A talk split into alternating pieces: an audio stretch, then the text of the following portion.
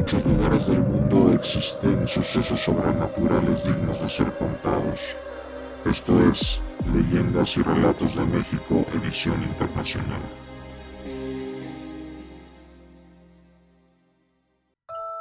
¿Qué tal amigos? Sean bienvenidos a un episodio más de Leyendas y Relatos de México, edición internacional. En esta ocasión eh, les traigo una leyenda muy popular en el país hermano de Uruguay. Esta leyenda la envía Leopoldo Montero de la capital, Montevideo.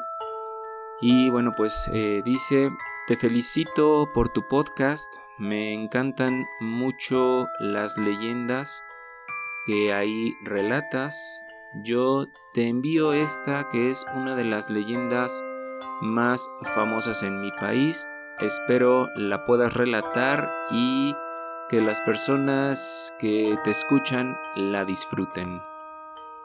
En los años 60 o principios de los 70, una mujer que estaba a punto de dar a luz llegó al sanatorio del Círculo Católico del Uruguay la mujer iba acompañada por su hijo pequeño y su esposo, quien se mostraba preocupado por los gritos de dolor que daba su mujer.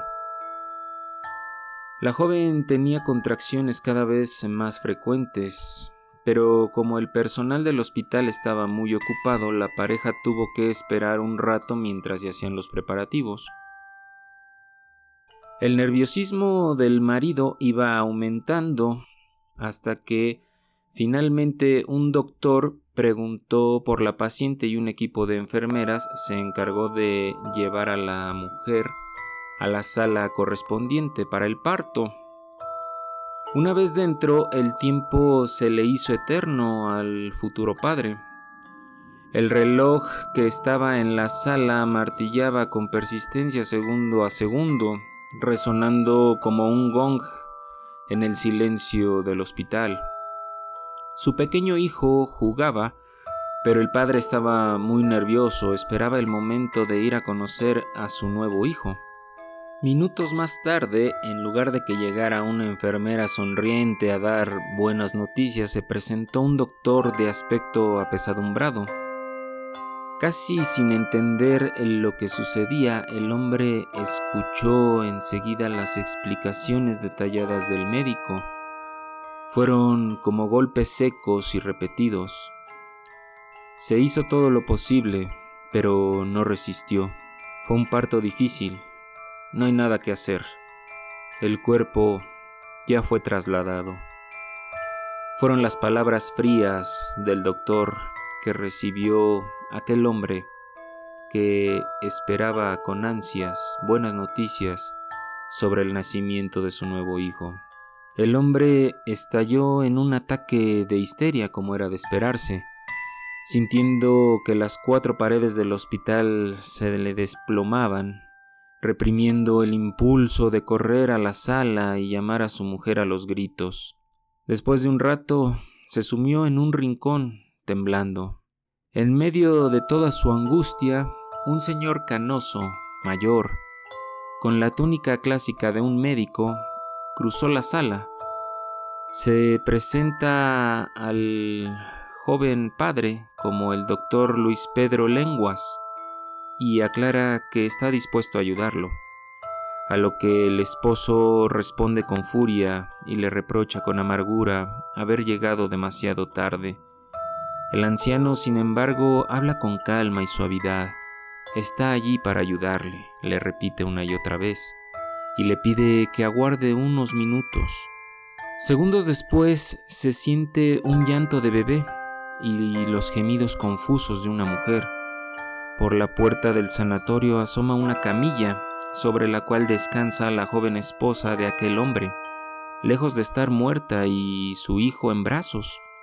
Los dos se funden en un abrazo incrédulo y hablan al mismo tiempo, ella no comprende todo lo que ha sucedido y tiene una sensación muy extraña.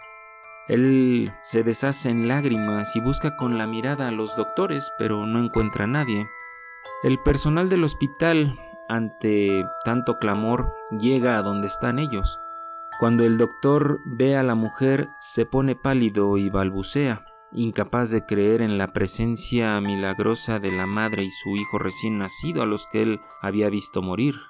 El esposo está furioso y se niega a contestar a los médicos aclarando que solamente hablará con el doctor Pedro Lenguas. Ante la mención de este apellido, tanto las enfermeras como el obstetra pierden nuevamente el color.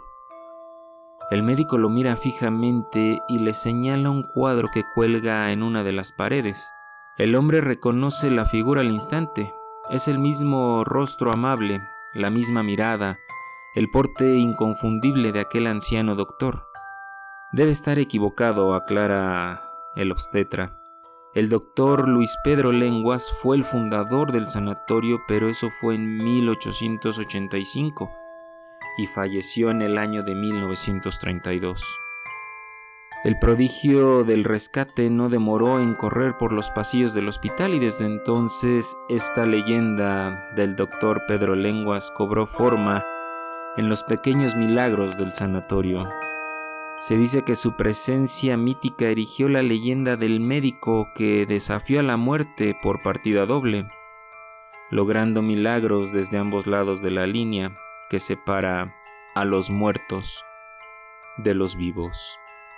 Amigos, sin duda alguna esta es una leyenda de fantasmas, pero diferente. Es una leyenda muy bonita en la cual, pues, como podemos ver, un doctor enamorado de su profesión, aún después de muerto, le gusta ayudar a la gente, así como en otras leyendas que hemos relatado aquí.